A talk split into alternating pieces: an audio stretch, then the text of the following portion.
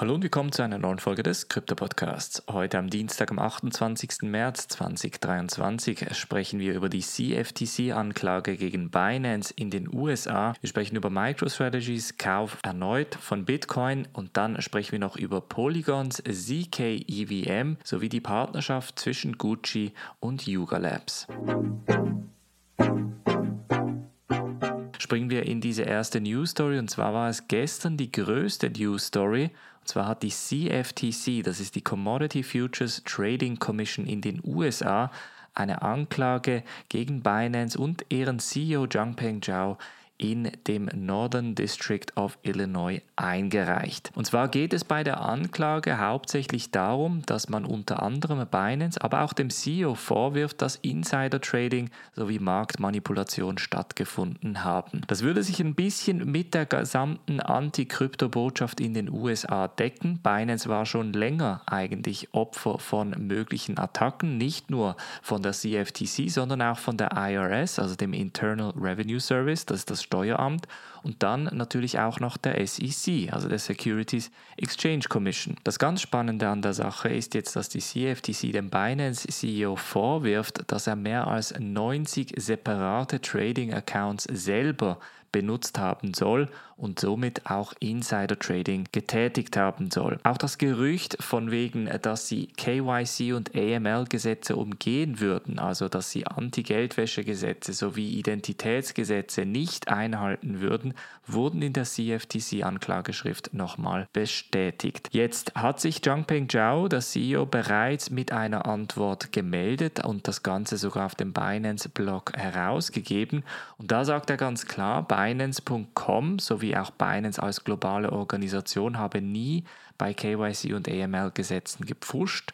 Es sei ein aktives Ziel von ihnen, auch US-amerikanische Nutzer zu blockieren, weil sie eben gesetzlich nicht dazu befugt sind, entsprechend auf Binance zu traden, sie auf Binance entsprechend überhaupt onzuboarden. Gleichzeitig sagt er, dass sie jederzeit regulatorische sowie auch gesetzliche Anfragen immer beantworten und dass sie momentan etwa 55.000 solcher Anfragen haben. Sie haben bei jeder dieser Anfragen entsprechend geholfen und auch unterstützt und seien auch jetzt wieder bereit, mit den Regulatoren zusammenzuarbeiten. Die Lizenzen ist ein anderes Thema. Die CFTC behauptet nämlich, dass Binance aufgrund des Futures Trading nicht die korrekten Lizenzen in den USA hat. Und Binance antwortet da ganz klar, es sei die Börse mit den meisten Lizenzen und Registrierungen. Global sind das 16 und immer mehr und es sieht sehr stark danach aus, als seien es die Registrierungen und Lizenzen, die global auch am höchsten angesehen werden. Zum Trading-Punkt geht er auch nochmal ein, da sagt er vor allem auch auf der einen Seite persönlich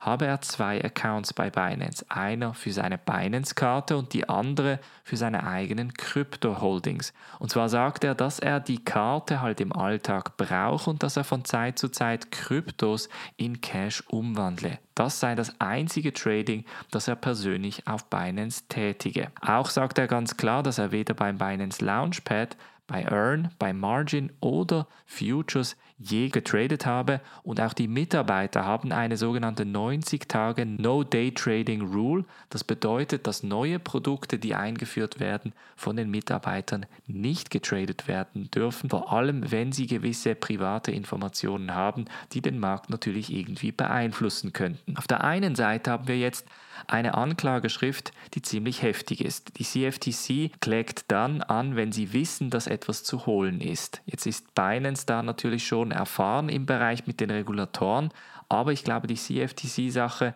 das wird nochmal ein bisschen Folgen mit sich bringen. Auf der anderen Seite haben wir jetzt mit Binance und Zhangpeng Zhao jemanden, der zumindest auf der Oberfläche relativ transparent auf diese Anschuldigungen antwortet. Das Problem ist jetzt, dass die CFTC grundsätzlich bei dieser Anklage von Binance noch weitere Transparenz verlangen könnte. Und das wiederum sagt zumindest ein Teil der Krypto-Community, dass das entsprechende Folgen für Binance haben könnte, weil sie in der Vergangenheit auch nicht immer komplett transparent agiert haben sollen. Eine weitere sehr interessante Diskussion bei dieser Anklageschrift ist das Wording der CFTC und zwar betitelt die CFTC zum Beispiel auch Ethereum als sogenannte Commodity. Explizit sind da Bitcoin, Ethereum und Litecoin genannt Und Commodity in diesem Zusammenhang heißt ja Rohstoff, das heißt, es würde in die gleiche Kategorie wie zum Beispiel Gold fallen und das wiederum würde rein rechtlich gesehen das Ganze unter die CFTC legen.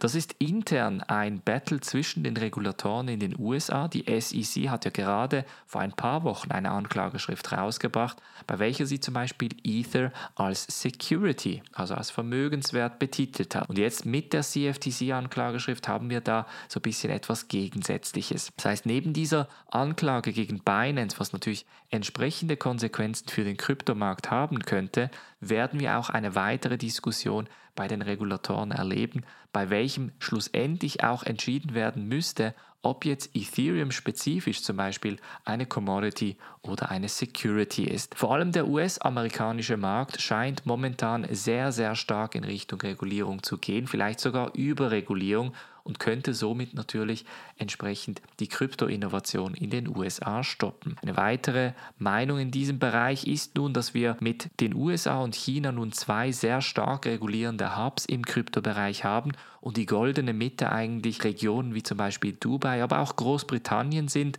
welche im Bereich der Kryptoregulierung ein bisschen freier umgehen. Es bleibt auf jeden Fall eine sehr, sehr spannende Geschichte, denn für Binance hatte diese Geschichte bereits Auswirkungen. Etwa 400 Millionen US-Dollar wurden bereits ausgezahlt auf dem Ethereum-Netzwerk von Binance. Und ich kann mir vorstellen, dass in den kommenden Tagen dieser Betrag in die Milliarden steigen könnte. Binance hat in den letzten Wochen auch bereits solch eine Krise durchgemacht, bei welchem zwischen 4 und 6 Milliarden US-Dollar innerhalb sehr, sehr kurzer Zeit entsprechend ausgezahlt wurden. Von daher ist eigentlich zu erwarten, dass Binance das Ganze relativ gut managen kann, solange natürlich die Gelder vorhanden sind. Weiter sprechen wir über MicroStrategy. Die kaufen nämlich 6455 Bitcoin und gleichzeitig zahlen sie 205 Millionen US-Dollar an Krediten zurück und das sogar mit einem Rabatt von 22 Prozent. Grund dafür ist, dass der Kredit von der Silvergate Bank aufgenommen wurde. Die Silvergate Bank ist ja in der Zwischenzeit Zeit bankrott gegangen und nun hatten sie natürlich die Möglichkeit, diesen Kredit mit einem Rabatt, also für 160 Millionen US-Dollar zurückzubezahlen. Die 6455 Bitcoin, die sie zusätzlich akquiriert haben, setzt die Holdings von MicroStrategy nun auf 138.955 Bitcoin, was MicroStrategy ganz klar zum Nummer 1 Halter von Bitcoin überhaupt macht. Das ist natürlich immer ein Risiko, denn wir wissen natürlich nicht, wie es mit MicroStrategy weitergeht und sollte MicroStrategy je finanzielle Probleme haben, könnte das natürlich auch den Bitcoin-Preis sehr stark beeinflussen. Dann sprechen wir noch über Polygon und sprechen über ZK EVM. Die ist nun auf dem Mainnet in die Beta gegangen.